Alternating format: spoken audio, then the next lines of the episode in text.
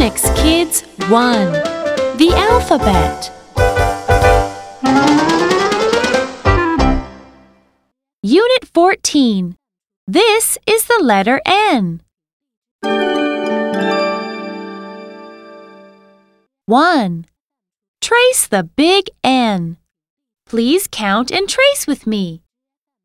One, two, three. N a big N. N is for nurse. N, N,